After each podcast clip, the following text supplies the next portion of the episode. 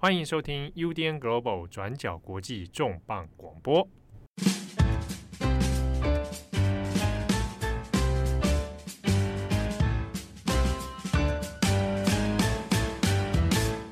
大家好，欢迎收听 UDN Global 转角国际编辑插播，我是编辑佳琪，我是编辑费仪。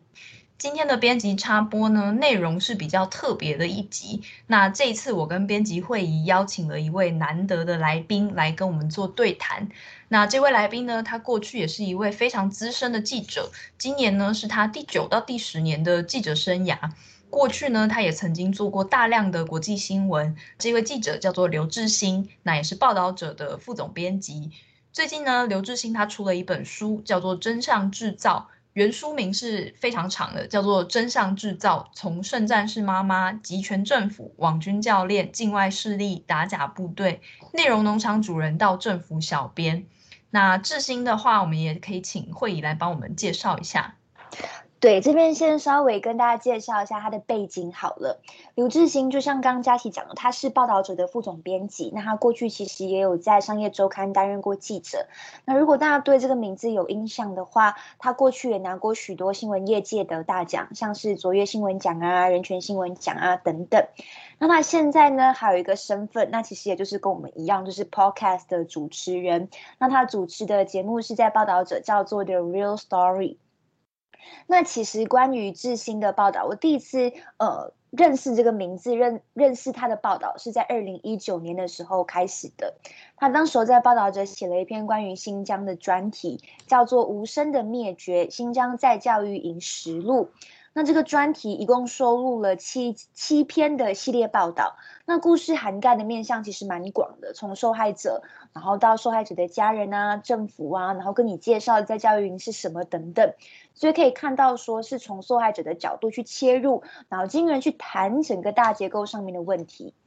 那当时候看完这一篇报道，呃，对我而言，其实鼓励跟影响其实都算是蛮深的，因为要完成这样子的一个系列报道，其实是不容易的。包括可能你要怎么去找受访者，那你要怎么去验证受访者的说法，然后去做交叉比对等等的这个工作，你就可以深刻感受到，这完全需要呃一个记者、编辑还有整个团队的努力。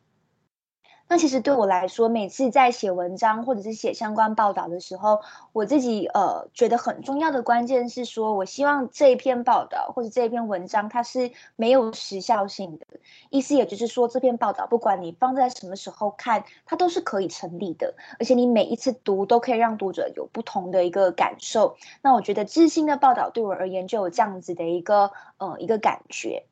所以，对于转角国际来说，我们其实也是在做国际新闻。但是，跟致昕记者的身份比较不一样的事情是，转角国际我们四位编辑，我们做的工作是偏编辑台的成分多一些的。所以，这次有机会跟致昕一起来聊聊国际新闻，我觉得也是蛮有趣的一件事情。嗯，好，那接着呢，就让我们来听听看我们跟致昕当天的采访过程。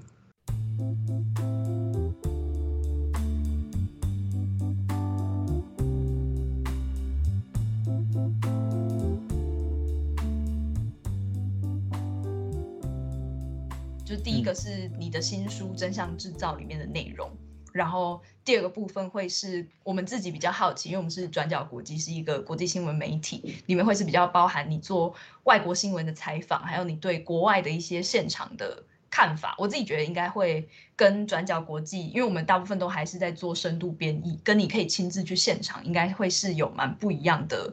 感觉，对。然后最后一个部分其实是我们自己比较喜私心呐，就我们会觉得说，如果作为一个新闻工作者或者是记者编辑啊，嗯、这几年累积下来一些关于写作啊、采访啊，到现在开始做 podcast 遇到的一些经验分享，也有点想要跟你讨论，或者是看看你的想法怎么样，这样子。好啊，嗯，好。那第一个部分就是关于假新闻，就是我们知道说，其实虽然很多媒体或是 NGO 组织在采访你的时候都已经问过这个问题，但我们还是想要再问一次，说为什么你会这么致力，然后花了这么大的心力跟这么多的篇幅在追踪假新闻这一条线？那你当初的起心动念是什么？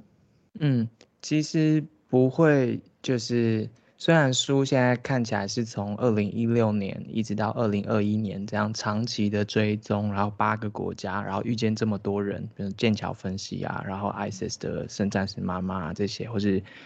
极极端组织的党主席或者是网红等等，看起来好像是很有脉络的在在追寻，可是就是一开始真的是一场意外，就是。我我必须承认，就是在一五年、一六年的时候，比如说那时候在台湾，其实没有人会谈什么叫假新闻啦。其实那时候大家根本不知道这个议题，根本不是在 agenda 上面的东西。那那时候我会关注这些事，其实是关于人这件事情。就是我是跑网路线的，所以我会一直关注社群网站这件事情开始之后对大家的影响是什么。所以我会做呃像是。占领华尔街，或是那时候阿拉伯之春相关的这些报道，我会会想知道人们因为这个新的媒介，然后发生了什么样的事情。结果一五年之后，就做了一个难民的百万难民潮涌入德国的一个大型的报道，跑了六座的德国城市，然后看着这些啊叙利亚来的、阿富汗来的、各地来的这些难民涌进了德国之后发生的事情。那那时候就开始关注到，哎，这些人来到这个新的国度，其实。假社群网站上面这些讯息扮演一个很重要的角色，它可以决定了这个人怎么被一另外一个国家认知，就是，嗯，大家怎么看待这些难民，他们是谁？然后接下来可能是有些难民就是被攻击了、被杀了，或是他就因为这样一辈子在另外一个国家就翻不了身等等等。后来就认识很多这些难民，结果一六年就发生了很多在。呃，欧洲国家就是巴黎啊、布鲁塞尔啊，或是伦敦，或是柏林这些恐怖攻击，那其实很多跟这些呃那时候有些人说他们是假装难民进来的这样子的呃恐怖分子等等等，所以那时候就继续去访问这些跟恐怖攻击有关系的这些社区，然后就发现。哦，其实他们这些事情也都跟假新闻有关呢。很多人是因为被不实资讯给 hook 住了，或者被煽动了，然后变成极端化了，然后后来采取行动啊，等等等。其实社群网站上面的这个东西，默默的就跟很多国际事件或是社会的变迁是有关系的。那我就会一直在抓这些人的故事的同时，就发现其中的共同之处。那这本书最后会这样子把它，就是我们努力花了。五年的时间，然后又写了一两年，最后是十五万字这样子把它出出来，其实就是想要让台湾的读者知道说，其实，在同样一个社群平台上面呢、啊，有很多人跟你面临一样的处境，又或者是其实很多人。是怎么样从你看到这东西当中赚钱的？所以里面有些是商人，有一些是你可能想象中是你的敌人，但其实更多的是，我觉得大家可以在这本书里面找到自己，就是在面对社群网站这件事情的时候的那种各式各样的情绪或者不解，其实是有机会透过这些八个国家的故事，然后去看到自己所面临到的事情，在这个书里面，所以是希望这个媒介让大家重新去认识“假新闻”这三个字。然后看到自己在这个议题里面的样子，然后会看到别的国家、别的人做的选择嘛，那你可能就会更清楚说接下来自己想做的是什么。嗯，就是你刚刚说提到那个。那个不解，就我其实觉得现在台湾也正在面临一个非常非常，就确实像你讲的一样，就是非常相似的一个情境。因为在书里面的问题当中，也是就是像你刚刚提到，有很多不同的社群或者是组织或者是个人，他们到底是怎么去制造，或者他们怎么去回应这些假新闻。但是我自己、嗯、我自己的观察是，我觉得假新闻这个词在台湾的舆论社会中，现在好像。某种程度上已经失去了过往的那个意思，因为假新闻指的是相对有一个所谓的真新闻，但是现在的假新闻它伴随着很多新的字眼，比方说我们说川普的那个另类事实，或者是像前阵子很红的那个认知作战，就是这些字慢慢不断的被发明出来，他们大量出现，好像也在暗示说有一个趋势，就是。它变成了假新闻，跟这些字变成了一种不同的社群、不同立场的社群，他们互相攻击的武器。就我攻击你是假新闻，你攻击我是认知作战，就这样。反而好像我们原本在想象的那个追求真相，变成一种想象。当然，我自己做新闻，我相信某种程度上你还是可以触及真相的。但是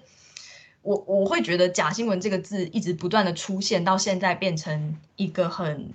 膨胀的状况。你自己是怎么看的这样子的一个现象？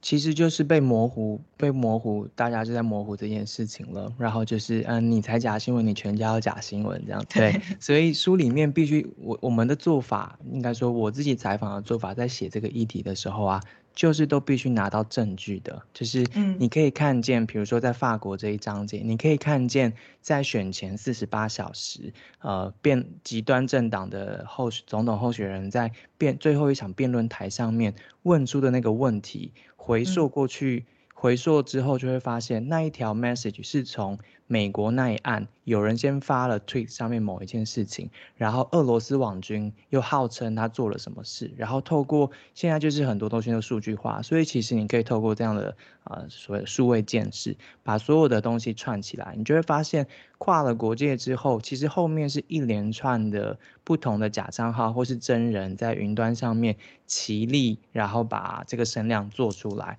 后来变成了一个总统候选人站在台上，可以对马克宏指名道姓的当着他的面问出他的问题。我讲的是那时候，呃，法国选前四十八小时，呃，反对方就觉得他他害害害进了马克宏他们阵营的一个档案，然后宣称里面有各式各样的东西，然后做成假新闻，然后在社群网站上面流传，然后后来变成辩论台上的这样的东西。我们想做的是让你清清楚楚的看见。这一一则一则的讯息是怎么怎么被制造出来的，所以你就不会再陷入在啊一下是另类事实啊，一下是认知作战啊，然后一下是假新闻啊，一下是恶意资讯啊等等等，你不会只是在那个概念里面的。被被被糊弄的那一个人呢？因为你在这本书里面你看得见那一步一步的资讯的创造的那个真相制造链长什么样子，然后这一些在制造的人跳出来，透过我的采访告诉你说，你看到的东西其实是我们透过什么手法做出来的，然后我们为什么做那样？那更讽刺的是，这些商人都会非常非常。应该说开放吗？或者是厚脸皮的，就是 告诉我说，他们都很愿意跟你告诉我说，对对对，他还告诉你说，那反正面对这些东西，你就怎样怎样就可以保护自己啦。所以我们就 也都放进书里了。你可以看见这些制造假新闻的人，告诉你怎么让自己看穿假新闻，然后在这个时代过得很好。这样，嗯。所以其实是你觉得透过你的采访去捕捉一个。真相制造链嘛，他们是一步一步这样子做出这些东西的，就可以让读者去清楚知道说，哦，所以假新闻它的存在是什么意义？相对之下，确实我们要怎么样才能够保留到真相还原，或者是说看见原本的真相这样子。其实它就像我们现在大家都很熟悉的就是 COVID-19 这件事情一样，一出来的时候，大家会说，哦，它是一个新冠肺炎，或是它是一个什么样子的传染病。所以那时候很多人觉得你在嘴巴含盐水就可以保护自己啊，或是有人觉得，就是你碰到人家的手中，你可能就会被传染啊，或是你在街上走路的时候怎样怎样，你可能就会死掉啊，等等等。一开始大家就是有一个莫名的恐惧，但是就会挂在嘴上说，哦，这个疫情这个传染病来了。可是我们接下来其实看得到是越来越多的事实跟资讯被揭露了之后，其实我们现在在面对疫情的状态，已经跟一年前是不一样的嘛。那其实这本书就是让你清楚的看见真相制造链上面的人在想什么，他们用什么工具做出来的。那我们在讨论这件事情的时候，就不会是只是一个概念上面的辩论而已了，而是我们真真实实的知道这件事情是怎么发生的，所以我们就不用停留在那个概念上面的互泼脏水啊，这样子。嗯。诶，像你刚刚提到说，可能很多我们有刚刚提到很多关于假新闻的一些部分，那书里面确实也有提到了可能应对假新闻的一些解决方式。就像你刚刚提到，像是网军教练都很厚脸皮的直接跟你说，那就要怎么去应对。那当中我有看到说，他有提出了这个这个网军教练是来自北马其顿嘛，然后他有提出三个建议，第一个是说。呃，真相不是非黑 即白，对对对。然后第二个是你刚刚讲的多读书，然后第三是确保资讯来源的一个多元化。那其实针对这三点，我自己有一个理解是：第一，我们首先要先有真相非黑即白的概念，是不是才会更加主动的去接收多方资讯跟多读书？那再来第二点是说。可是放在现在，大家注意力你知道都被分散这样子的一个大环境下，或者是相对于可能资源不一定那么多的人而言，我们如果要怎么去主动去确保资讯的来源多元化，是一个觉得相当耗费心力的事情。这件事情对于新闻工作者来说，其实都已经是蛮消耗心力的一件事情了。所以我自己也很好奇的事情是。身为媒体工作者，身为新闻工作者，我们可以怎么去用呃民众比较熟悉的语言去协助跟传递所谓这种真相非黑即白的概念？嗯。这个部分的确是在媒体或者这个产业里面工作的人看到的时候会有感的，所以你的提问完全就是一个同行的人会问出来的问题。呃，两个问题其实是一件事情啦，就是大家其实我们都每天在面对乐听人的时候，我们都会知道，大家要求一个呃一音定锤嘛，就是。答案就是这样，你记得这件事情之后，你一辈子就不用烦恼了，这是人性嘛？他就希望你告诉我，这个是、嗯、它就是一个圈或是一个叉这样子，对。可是呃，大部分的事情并不是这样子的嘛，所以呃，你要真的细微的去讨论每一个议题的时候，其实是蛮困难，让大家满足大家那个我对于答案就是全或叉的这个这个期待，所以我们就要试图。让大家理解事情不是这样，可是我觉得这是在对抗人性的一个过程。就是大家在每天滑社交网站的时候，应该也都感觉到啊，我就很懒呐，所以我就是对我来说，一张图卡来说，那就是我需要的了。可是你要我看两千字、三千字、四千字，那个根本就是杀了我这样。所以 大家就是会现在的阅听习惯就会是这样。可是。就是当疫情发生之后，其实你就会知道，你真的很需要真实的资讯了。然后，当你知道你这个资讯的宝贵的时候，你当然就会想要花心力去理解这件事情。那这时候你就会知道，你要保有那个珍贵的、可信赖的资讯来源，对你来说是非常重要的。所以，呃，这这它就是一件事情，就是如果你不保，你不知道这个真实的资讯的重要性，以及你不知道。自己要去理解这个复杂的事实的这个能力，你不知道这个能力存在对你来说有的价值的话，你平常就不会练习，或是说你就不会订阅，你就不会支持某些特定的资讯来源，你就不会去寻找。那这样其实慢慢就会影响到你在应对自己的危险，或就是你你需要它的时候就找不到了。这其实是对自己来说一个蛮大的威胁。所以这本书一六年一直写写写写到二零二一年出版的时候。二零二零年，大家在谈论这个议题的时候，不会只说哦，这些资讯操纵、不实资讯或是什么的，是资讯战。不会说它是境外势力的工具而已，不会说它是呃赚钱的内容墙而已。大家现在有一个新的方向来讨论这件事情，它是整体人类社会的认知威胁。意思是什么？就是当我们面临到气候变迁带来的极端、极端各种各种各样的极端气候的现象、未知的病毒，像我们现在所经历的时候，其实它是需要一个大规模的协作及公共讨论，去理解这未知的新的情况，我们才有办法。回应这个新形态的威胁，可是现在这个资讯这么乱的情况之下，大家已经不知道要怎么讨论，因为我们连哪些资讯是可信赖的，这些大家每个人的能力都不一样，那我们就不可能讨论了嘛，所以剩下就只有吵架，那威胁就在眼前，怎么办？所以它就会慢慢降低整个人类社会。回应这些威胁的能力，这是集体来说。可是对个人来说，就是你刚刚问的问题，这也是我最担心的一部分。就是每个人，我们像我们在这个产业工作的，或是中产阶级，或者是知识分子，他是有能力找到这些资源，给他他足以需要的这些资讯的。可是更多的人，他可能是不知道怎么辨别这些资讯的。他并不是故意被假新闻骗的啊，他并不是故意在这里面迷路的，他是不知道该怎么样分辨这些是是非非。或真真假假，那那些人怎么办？那些人就会变成未来的另外一个阶级了吗？就是他们就会掉在社会的边缘，然后难以回应这些新形态的威胁，然后有心人就可能去把他们极端化了吗？这是在书里面写的那些案例，一个新纳粹网红，他可以用什么样子的方式去圈粉，然后。然后在他们脑袋里面建立另外一个价值观，然后给他另外一个世界，等等等，这些是有可能在世界各地发生的。这个我觉得大家要重新用另外一个视角来看我们讲的假新闻这个事情，因为它接下来可能会让更多人变得更弱势或是更边缘化。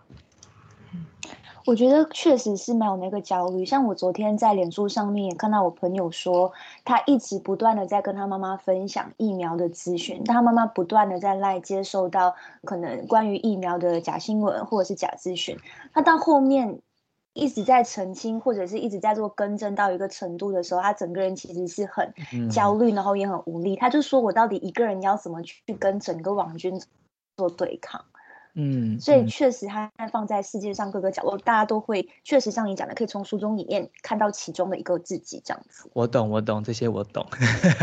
其实跟自己的家人也是一个很大的挑战，所以书里面其实台台湾篇这边，台湾其实占了三分之一本书啦。那台湾这一篇其实又给了一些所谓的 people，就是呃在跟亲人之间怎么样谈。你当你们意见不一样的时候，怎么样沟通这些公共议题啊，等等等，给了一些心法跟实际上面操作的事情，这很重要，因为人跟人之间的连接能够建立起来，才有办法拉着每一个人，让大家不会在。这个资讯的时代，就是资讯失序的时代落单，我觉得这是蛮重要的，所以请你的朋友不要放弃，就是但是就是 要慢慢来啦。那你刚刚问到说媒体该做什么，我我自己我不敢说整个媒体该做什么，但是我自己在尝试的事情是，我会想要去学习更多的资讯传播的方式，然后让。这一些需要被听见的重要的报道或是资讯，能够以不同的形式或更低的门槛进到需要的乐听人身上。因为我觉得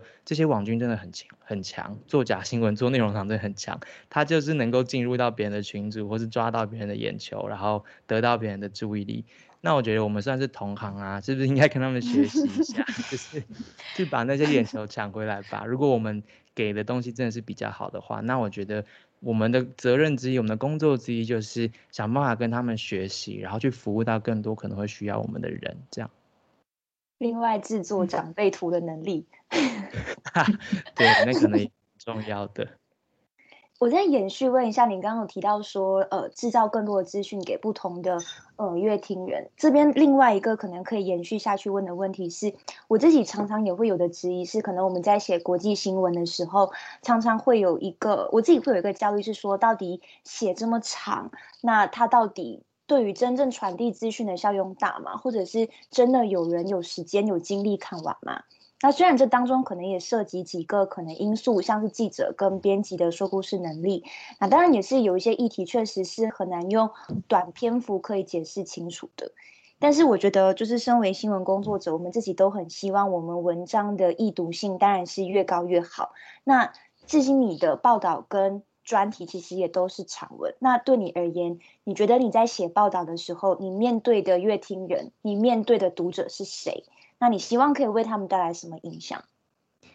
诶、欸，先先澄清一下，我我我其实没有每一篇文章或个报道都是长文啦。我说对对 对，没有，就是说可能近期大部分。对，对，因为以前以前也在，我这是二零一九年才全职在报道者，之前其实在金融时报啊，或者是商业周刊也都工作过，所以处理过不不同形态的新闻，所以我很明显的知道我的受众是。呃，很多分众的，所以当你经历过不同形态的媒体，面对不同的群众的时候，你就会知道你采用的角度也好，你的叙事的方式，你需要的材料，然后你的字数啊，或是你的呃需要。拿到的这些情节啊，等等，整个铺陈其实都会是不一样的。那我觉得那就是我刚刚说的，就是这是我想学的，就是当我知道我想要跟谁说话的时候，我有能力跟他说话。我觉得这是一个蛮大的考验，对。所以我我呃我的确同意刚刚说，就是不是长文不是 for everyone，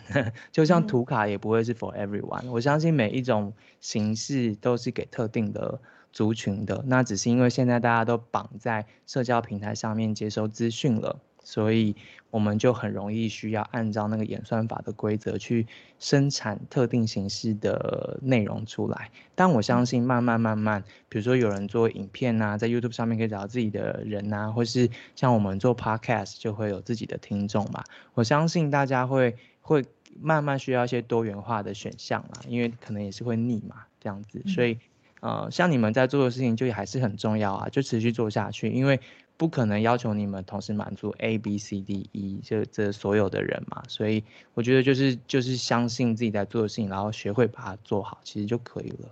嗯。我我自己想要问的事情啊，因为是我来转角以后，很蛮深切感受到，就是转角它编辑台的属性其实是和报道者来说是不太相同的。那我们大部分都是因为刚你也知道，我们其实只有四个人，那我们其实要做的事情也算是蛮一条龙产制的。我们大部分的采写呢，都是做引述其他媒体来做比较深度的的编译。那另外呢，我们不然就是要自己透过人脉去找受访者来做电话采访。所以其实我们真正亲自接触到现场，就我说的 literally 的的的现场的机会是蛮少的。那我还蛮好奇，说作为一个跑了还蛮多国际新闻现场的记者，你自己觉得现场对你来说是什么？你怎么样在不同的题目中去建构那一些？呃，新新闻的现场，比方说圣战士的妈妈，或者比方说是法国大选，那或者是说，如果就算没有办法亲自到达现场的话，你要怎么样让你自己的采访可以更趋近某种真实？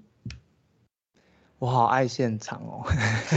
我觉得我还留在这一行，就是因为我太爱现场了。你知道现场有多么有魔力吗？就是，嗯，就是这大家真的是。要要保要要要让媒体活下去，因为现场真的太重要了。就是，嗯、哦，我有太多可以讲了这件事情。但是就是我想我想，比如说比如说难民这件事情好了，难民给了我好多就是特别的现场。我觉得一个台湾记者去到一个现场，最重要的价值就是你能够帮你的台湾读者在那个现场里面找到他们的视角，那个是。嗯那个是我的价值，所以我，我我觉得我从来没有还，我从来没有把国际新闻当做国际新闻在做，因为我就是把国际，我就是把任何一件新闻当做任何一件新闻在做，也就是它对我们对人对作为人来说是一件重要的事情，只是在那边的人他是用另外一种文化、另外一个制度、另外一种语言活着，但是。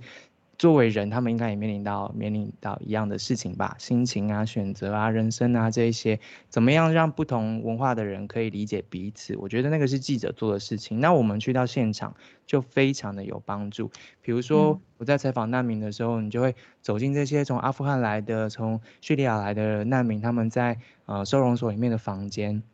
那当然是努力了很久，还是能够进去啦。然后就会看见他的桌上放放着他在练习写德文的本子啊。那我就说，哎、欸，我以前也学过德文，然后我就是在你这个城市来这边交换学生的。我的学校就在你的你的收容所旁边。那我完全懂学德文的感觉，然后就知道了。他的感觉，然后就知道他的衣衣橱里面一定会放着一些他很重要的衣服，或是他从家乡带来的东西，那他就会拿出来给我看，或是他冰箱里面放了什么食物，其实那个都是我可以体会的。那从那边我就可以知道他的感受是什么，他。面临到的难处是什么？然后他想说的话是什么？又或者是我我曾经就是去过，就是很靠近非洲的一个意大利最南边的一个小岛，那个是所有非洲难民第一个登上的陆地。那进那边就进欧盟了嘛？那很多人是以死尸体的方式登上那个陆地的，所以我就会我就坐在那个码头。然后我看过那个纪录片跟照片，我就知道那个码头那边堆堆过多少的尸体，我可以讲得出来哪一个位置是放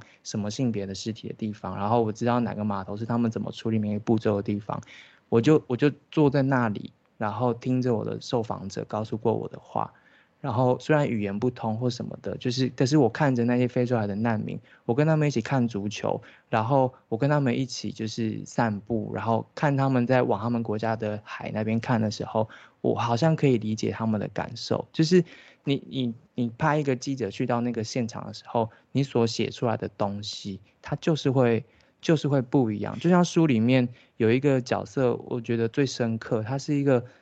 大学生没有还没有二十岁吧，嗯，然后他就是做了一个假的总统参选人。哦，印尼的 那个。对，印尼的那一个。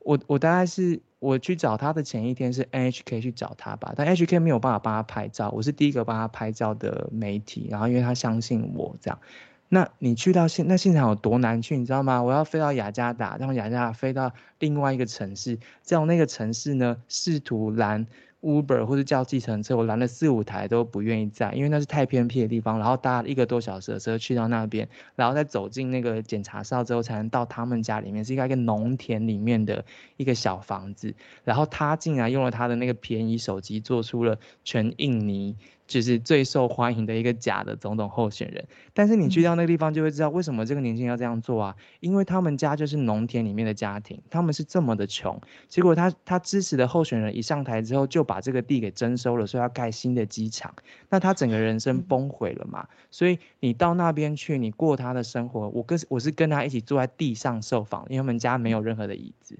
那那样子我就可以理解这个人为什么需要用假新闻的寄托来说出他对这个世界的不满。我觉得去到现场就是会看到这一些，那那样子就可以更容易让我把我想要沟通的议题，让我在台湾的这一些的乐听人听到。嗯。嗯，对不起，我有点太激动了，但我是很开心。不会，不会，对，而且就是，就算是我自己是一个没有相关经验的台湾人，我可以从从中感觉到你说的那些受访者他们的情绪。所以，所以，所以我现在就算现在做 podcast，我很就是也很爱跑去现场。对，你知道我知道，我走进那个流浪动物所的那个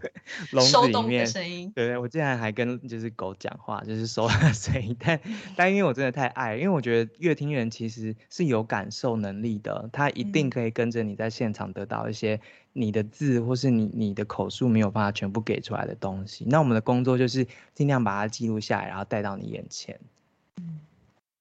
那另外就是我自己啦，过去也会听一些报道者的 podcast。我自己最有印象的就是包括说你之前有做那个走进精神病患的房间，还有你跟另外一位报道者记者一起做的那个八点档连续剧，还有香 香港那集很好听哎、欸，我还去追。你是说我的台语吗？对，然后你还有唱歌，对，还有那个香港的猪嘴情侣，就是他们离散到英国去做那个香港食物这几则。就我自己蛮好奇的是，从过往你是一个文字记者，那到现在你在做 podcast，就是这么多这两种不同的媒材，你自己感受到的操作的差异是什么？嗯嗯，差异其实蛮大的，但要达成的事情是同一件事情，就是刚刚说的，就是把把现场带给你，然后呃让让你去直接听见事件的本质或是当事人的声音这样子，但是需要会的方法就好不一样哦，当然就是。文字跟取材跟声音取材就会是完全不同的专业嘛。那另外一部分就是因为我主要是企划跟主持人，然后还有采访者这样子，所以呃我的工作在节目里面的工作跟我在采访工作就会完全不一样，就是。呃，因为 podcast 它是一个持持推进性的一个对话，就是我们的声音跟他跟听众的耳朵，嗯、那还有我们的声音跟听众里面心里面的声音，所以其实我每每一个往前的步伐都是在回应，我猜想当下听众心里面他的声音是什么。不管是他想要听到的问，他想要问的问题，或是他当下需要的感受，或是我要怎么样在那时候给他什么，才能让他持续的把这个对话跟这个场景是可以植入在他心里面的。所以我觉得那个挑战是很大，因为如果是三十分钟，他就是持续三十分钟的不断的推进，在写脚本的时候，在想象的时候，其实都需要。照顾到听的人，他的耳朵里面藏着的那一些问题跟声音，嗯，我觉得这个其实是非常非常困难的。所以我们的尝试做了很多种啊，那呃，我我要让大家知道是都很困难。所以我们其实有四集吧，就是做完了之后我们没有播的，嗯，就是因为我们觉得我们可能没有在这样子的媒介上完全照顾到所有读者的需呃乐听人的需求，所以我们后来就没有。嗯我觉得很大不一样是说，呃，我们遇到好多不一样的，就是乐听人哦，就是以前的以前不会听到我们东西，以前不会看到报道者文章的人，现在可能都听见报道者了。不管是在世界各地的人，还有我昨天收到一个中国记者，就是邀请我去分享我们的 podcast 的制作过程。原来中国也有听众，然后或是视障者啊，或是在做 foodpanda 外送的啊，这一些这样子，嗯，就让你接触到很多以前不会接触到的人。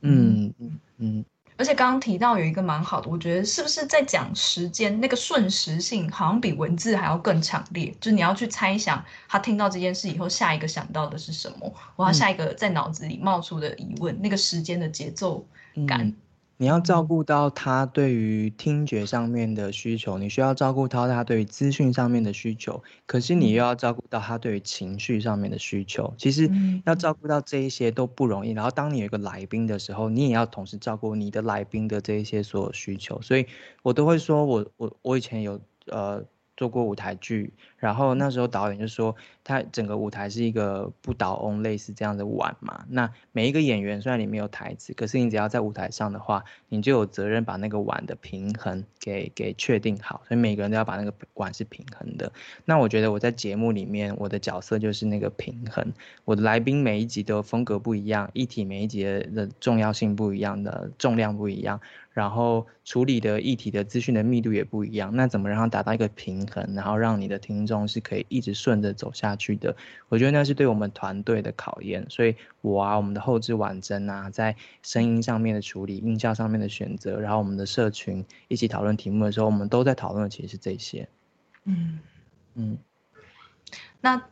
这也是到我们这个节目的最后一个问题啦，就是像致昕你自己已经今年你是第九还是第十年的记者生涯？我已经不想数了。我我听到那个啊，真相制造真相制造的那个 podcast，你自己有讲第九或第十，哦，不知道能不能说漫长。就在这个记者生涯之中，你自己觉得你有没有一个持续或者不断在重做的一个创作的核心命题？我知道很多记者或者是文字工作者，他们也都有一个。一直不断在追索的一个核心问题，我好奇你有没有这样的？九九年十年其实不长不短啦，只是说在我这个年纪的，嗯、我三十四岁嘛，在我这个年纪的人，很多人会在九年十年这关卡之前就决定了要不要离开这样子，所以好像人家看到我这个年纪，嗯、然后听到九年十年就会觉得有点长，但其实听见那些前辈口呃耳中，可能都觉得这哪有什么？呃，我觉得是是这一本书的过程。让我有了你刚刚问的这个问题的可能的一些答案，就是我觉得作为我们这一行记者嘛，就是大家会说黄夕阳产业啊，或者是等等等的，就是我自己是认真的觉得，就做一天算一天，因为你永远不知道下一刻你的阅听人需不需要你，因为大家现在都在看 Line 或是 Social Media，谁谁谁在看你的报纸或者是你的你的媒体啊这样子，所以我是非常非常。清楚的知道，我随时随地可能被我的乐听人给丢掉，因为他他不再需要我了，这是我很重要的一个 mindset，所以我就是会努力的，在还有机会说故事，还有机会听故事的时候，去把这个事情做好，其实就是这样子而已。但是你顺着你的报道，就是。报道这件事情骗不了人的嘛？你选了什么题目，后来你写了什么？那每一个字都是发自你内心的那个揭露，跟几乎是写书的话就是一个全裸的状态，十五万字。对，那那这些故事累积起来，这些报道累积起来，它就会慢慢说出了你是谁。所以，呃，就九年、十年这个时间点回头看，才会也才会竟然觉得，哦，原来那个是我，原来那是我在意的事情。为什么我要一直做假新闻？因为我再也受不了大家这样子痛恨彼此、仇恨彼此，然后这么的焦虑，然后只是因为那一些错误的讯息或是恶意的操弄等等等，就是你就像你不会想要一直看到有人一直吃一个会致癌的东西，一直吃一直吃，然后吃到最后死掉嘛？你会希望他知道那是致癌的，然后你会希望他知道其实。在你看到这个假新闻后面有其他的人，不管是敌人、商人，还是这后面你的那个亲人，他看到这些讯息的时候，他在意的其实是什么？他说不定需要的只是你去帮助他一些事情，他需要的是你跟他问候。他真正的需求是什么？不要只一停留在这一则讯息上面的争辩，然后就看不到彼此了。我觉得我在意的大概是这件事情。对。嗯 我听完觉得很感人，我好喜欢现场的 part，我也好喜欢现场。赶快疫情退散，赶快去现场采访。我要采访，对。这档节目就是刚刚说了嘛，我我知道读书的人跟读文章的人只是少数人，嗯，所以我也做了 podcast，就是希望就是。在里面的故事是有机会用不同媒介被听到的，尤其是特别多校园里面的老师可能会需要，所以，呃，在各大平台上搜寻真相制造的话，就是也会有一档 podcast 节目。然后我们也做了线上的读书会，有四场，所以对于不同议题或者不同子议题想要讨论的朋友，就都可以进来一起讨论。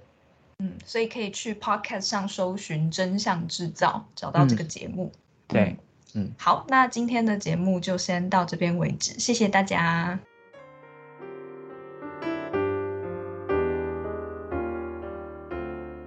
大家好，我是编辑七号，在这一集重磅广播编辑插播的节目最后，来和大家介绍刘志熙的这一本书《真相制造》。目前正在 UDN 读书吧的网站上面提供电子书的优惠，只要从网站搜寻 reading.udn.com 或搜寻 UDN 读书吧，就可以找到这本《真相制造》的相关优惠说明。那目前在读书吧上面呢，《真相制造》这一本的电子书版本提供的是七折的优惠。那目前到七月底为止，读书吧全馆还会再提供八八折的优惠。所以最后折算下来呢，大概接近于打六折哦。那也欢迎所有我们的听友，那你有兴趣的话呢，欢迎上网搜寻，从读书吧这边也可以找到真相制造它的特别优惠价。那么相关的购书链接，我们也会放在这一集节目的资讯栏当中，欢迎各位听友读者来参考。最后感谢你的收听，祝你有美好的一天，拜拜。